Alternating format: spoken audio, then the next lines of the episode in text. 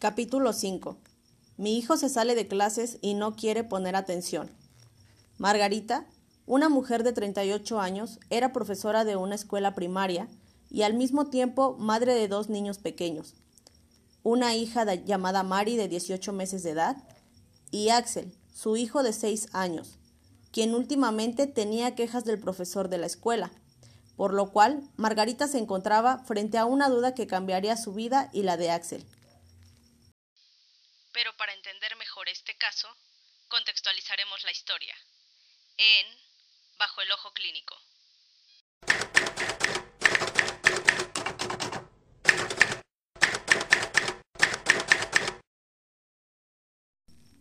Mago, como le gustaba que le llamaran, tenía una familia conformada por ella, su esposo Alonso y sus dos pequeños. Hacía seis meses que Axel había iniciado el ciclo escolar y lo inscribió en la misma primaria donde ella trabajaba, ya que le resultaba más fácil estar al pendiente de él y trasladarlo. Sabía que era una etapa de transición, pues su hijo tendría nuevos retos de aprendizaje, y también cambiaría de amistades, profesores e incluso de lugar de estudios, pues anteriormente Axel estaba en una población diferente donde lo podía llevar su abuelita al preescolar. Sin embargo, desde que la pequeña Mari nació, Axel había cambiado en su comportamiento. Como ella misma describía, se había vuelto más rebelde. Decía que cuando Axel tenía cuatro años era un niño mejor portado que obedecía. Era más alegre e incluso le gustaba la escuela. Una vez que su hermana nació, el niño tuvo cambios en su conducta, ya que le daba flojera hacer las tareas. A veces no quería ir a la escuela, hacía berrinches con frecuencia y era grosero. La primera ocasión que Mago vino a consulta, trajo a Axel con ella. Recuerdo que lo primero que hizo fue hablarme de que el profesor de Axel lo había sacado de clases para llevarlo al salón de tercer grado, que era donde ella enseñaba. Mago estaba sonrojada y molesta cuando me dijo esto. Mencionaba que no era la primera vez que pasaba algo similar, y que en varias ocasiones le dijo al maestro de Axel que su responsabilidad era educar a su hijo, no írselo a entregar a su salón, porque ella se encontraba trabajando. Después, me dijo que no sabía qué hacer porque ya le había hablado a su hijo sobre sus comportamientos y que no eran correctos. Yo observaba cómo Axel, quien estaba sentado al lado de su mamá, se ponía a ver lo que había en el consultorio. Cuando su mamá hablaba de su mal comportamiento, se ponía rojo de la cara y en ocasiones con una risa ansiosa le tapaba la boca a su mamá para que ella no siguiese hablando. También notaba cómo se jugaba sus pequeñas manos casi todo el tiempo, y agachaba la cabeza o se tapaba las orejas. Pero todo el tiempo permaneció allí sentado, con las piernas apuntando a salir en cualquier momento. Doctora, yo le he hablado a Axel hasta el cansancio, y la verdad es que hasta a veces le he metido sus nalgadas, porque solo así se pone a hacer la tarea. Su papá me dice que le pegue para que así entienda. Mi hijo se sale de clases y no quiere poner atención. El maestro me lo ha ido a dejar a la puerta de mi salón.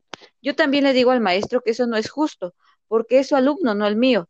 Pero él dice que no le quiere obedecer y que yo le hable porque distrae a los demás niños y no los deja avanzar en su clase. Eso me enoja mucho, porque yo no puedo atender a mi grupo. Creo que eso tampoco está bien. Yo no voy a dejar a mis alumnos a las casas de sus padres cuando no me quieren obedecer. Estoy fastidiada. Le digo a mi hijo que tiene que poner atención al maestro y obedecerlo. O que si se quiere quedar de burro toda la primaria, hacerse viejo y no terminar la escuela. A mí casi no me gusta pegarle.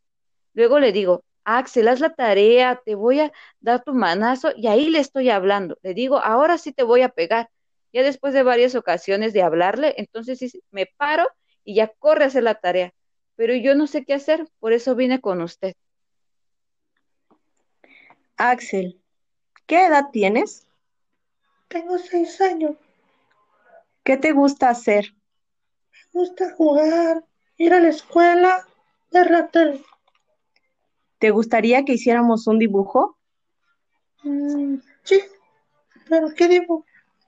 Bueno, quizá podamos empezar por algo que te guste. Mm, me gustan los aviones. Empecemos por ahí entonces. En esa primer sesión me enfoqué en conocer un poco más a Axel como persona y no como una lista de problemas. Le pedí a Mago al final de la sesión que sería importante que viniera ella o algún responsable siempre acompañando a Axel ya que era un menor de edad y esa persona se tendría que quedar hasta que la sesión terminara. Ella estuvo de acuerdo y dijo que sería ella quien se haría cargo de él. Conforme pasaron las sesiones, fui conociendo a Axel, de quien pude aprender que era un niño altamente enérgico y con un temperamento que daba para ser un líder. Sin embargo, también me di cuenta de lo poco en cuenta que se sentía dentro de su círculo familiar.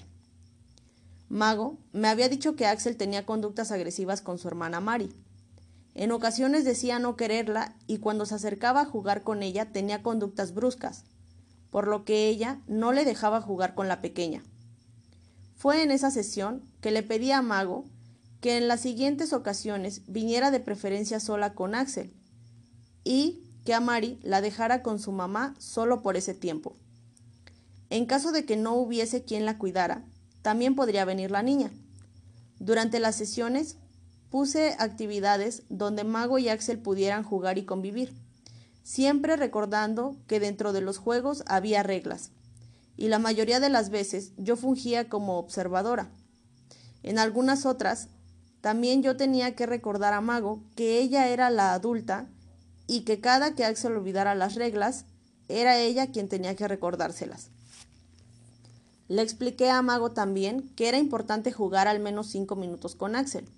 El juego no tiene que ser necesariamente complejo, pero puedes usar estos cinco minutos para desestresarte de tu trabajo jugando con tu hijo. Mientras pasaba el tiempo, Axel tenía cada vez una actitud más asertiva. No dejaba de sorprenderme lo inteligente que el niño era. Y la habilidad que tenía para comprender rápidamente la información. Mago también tenía una mirada más relajada y una actitud más firme, pero con menos amenazas. Yo observaba cómo comenzaban a disfrutar más las actividades madre-hijo, ya que al inicio parecían un poco más tensos ambos. Por lo general, cuando recién comenzaron las sesiones, volteaban a verme a mí cuando no sabían qué hacer. Pero eso poco a poco cambió. Ambos recordaban ahora las reglas. El mismo Axel, cuando olvidaba las reglas, se corregía a sí mismo diciendo qué era lo que no debió de hacer.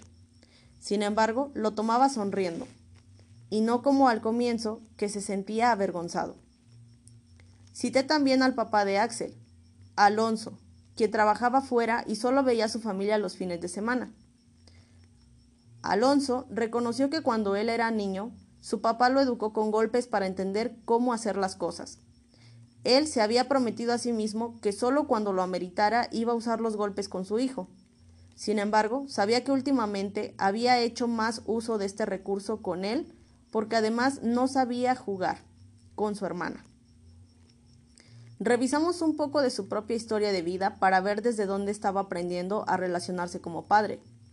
Le pregunté si había alguna actividad que le gustara en común con Axel. Me dijo que el fútbol. Le sugerí que podría jugar con él con la pelota, aunque no fueran a las canchas que quedaban retiradas.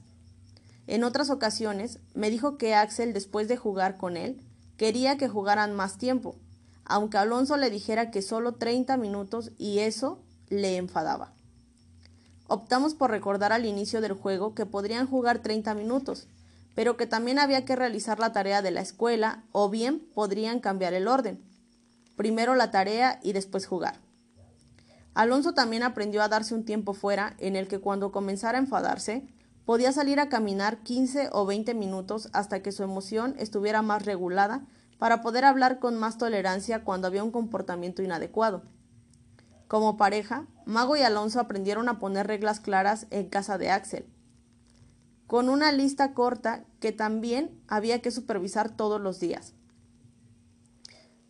Como por ejemplo tareas sencillas que fueran acordes a la edad de él, lavarse los dientes, comer en ciertos horarios, recoger sus juguetes, hacer la tarea y tener un horario para ver televisión.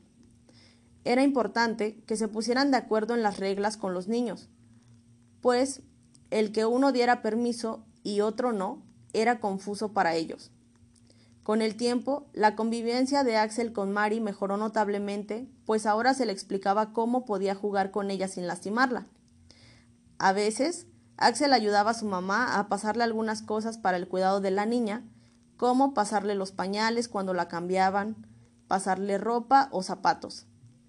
Mago era quien supervisaba cómo jugaban ambos niños y poco a poco confiaba más en Axel para convivir con Mari. Axel ha estado cambiando. A veces sí se quiere pasar jugando y no hacer tarea. Yo sé que es flojito, pero es listo. Ya hemos hablado de que la tarea es importante si él quiere ser un profesionista cuando sea grande. Su papá y yo vamos viendo cómo va mejorando y le dijimos que si saca buenas calificaciones en estos exámenes, le vamos a comprar un juguete que nos pidió la vez pasada, porque sé que él puede, pero se tiene que aplicar. Bueno, no podemos adelantarnos todavía al futuro de Axel. Los niños viven en el presente y es mejor no abrumarlos con ser profesionistas, sino estudiantes del año en el que se encuentran ahora. Ver los beneficios que tiene estar en la primaria motivarlos a aprender. Por otro lado, me parece una buena idea que surge de ustedes como padres darle un reconocimiento al esfuerzo de Axel. Sí, doctora. También nosotros hemos quedado de salir cuando se pueda al cine, llevar a los niños al parque o a comer fuera. Queremos ir las vacaciones que vienen a la playa. Eso me parece excelente. Una actividad en familia como ir a la playa puede ser muy positivo para todos. Solo recuerden continuar con horarios y reglas para no deshabituar a los niños, como la hora para dormir y el aseo personal. Por cierto, ¿cómo va la relación de Axel con su profesor? Pues ya mejor. Volví a hablar con el maestro y le dije que es su responsabilidad educar a mi hijo, y que yo estaba cumpliendo con hablar con él y traerlo con usted. Además, Axel ya no se sale porque le recuerdo todos los días que como alumno tiene el receso para jugar y comer, pero que dentro del salón debe de poner atención. Me da gusto que estén entendiéndose mejor con el profesor de Alex, de Axel, y que como familia también se estén comunicando más. Sin duda, todos han puesto de su parte y eso ha mejorado la convivencia.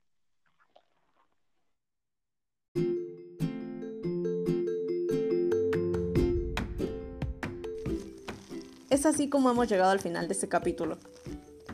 Realmente en esta historia podemos darnos cuenta de lo importante que es ver más allá de una etiqueta en los niños.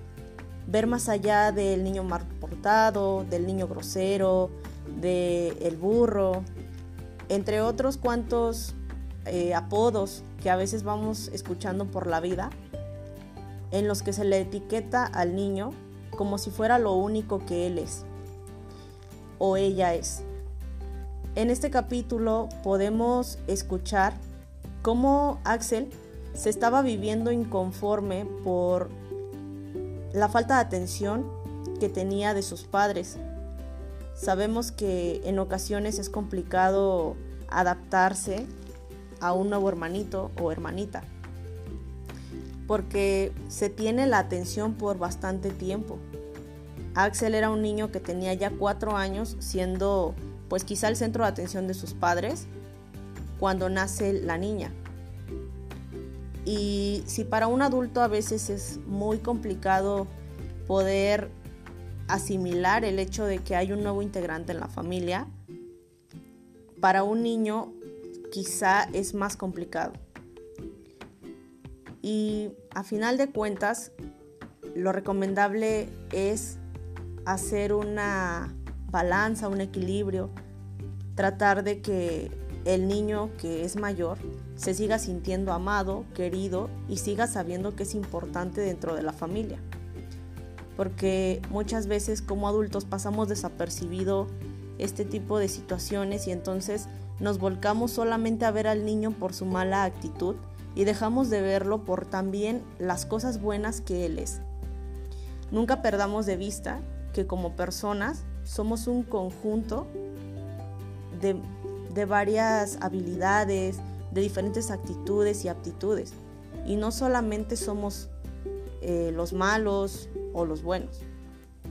Es importante corregir a los niños, ponerles límites, que fue algo que se trabajó bastante con esta familia, los límites claros.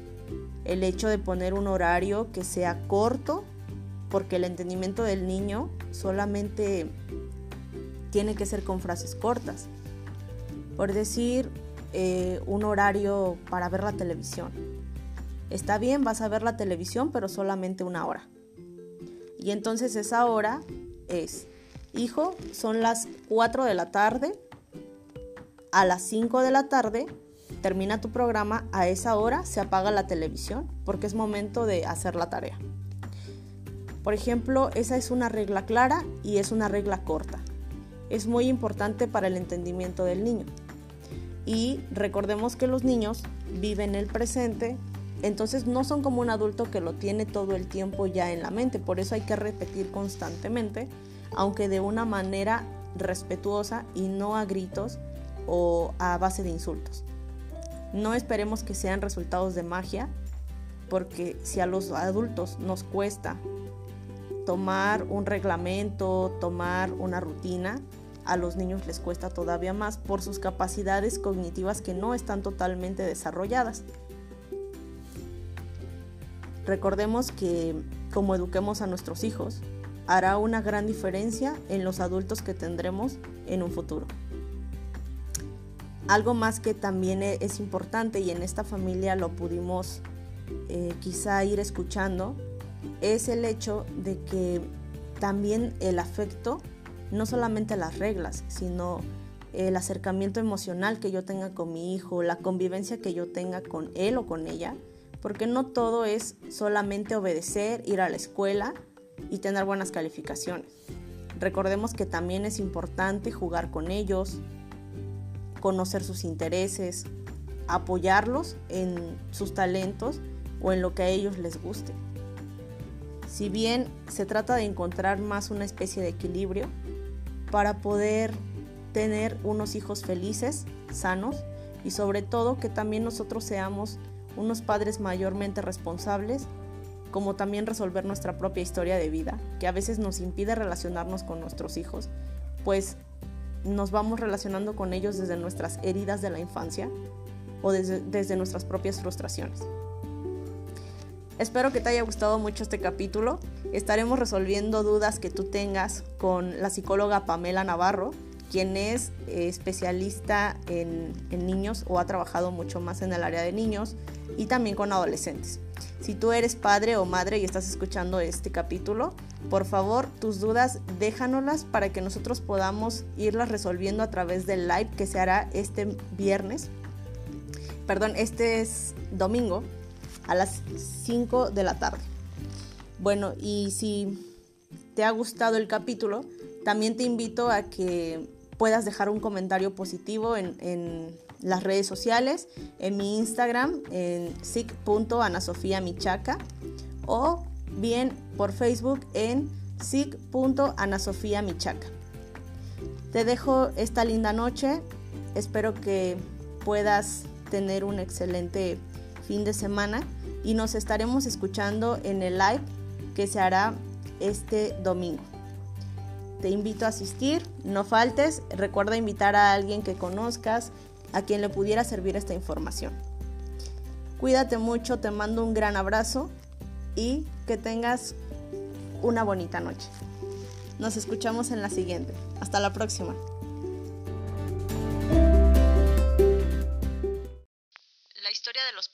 Contadas en este podcast se han realizado con el consentimiento de los mismos y para proteger la identidad y confidencialidad, algunos datos han sido cambiados o modificados.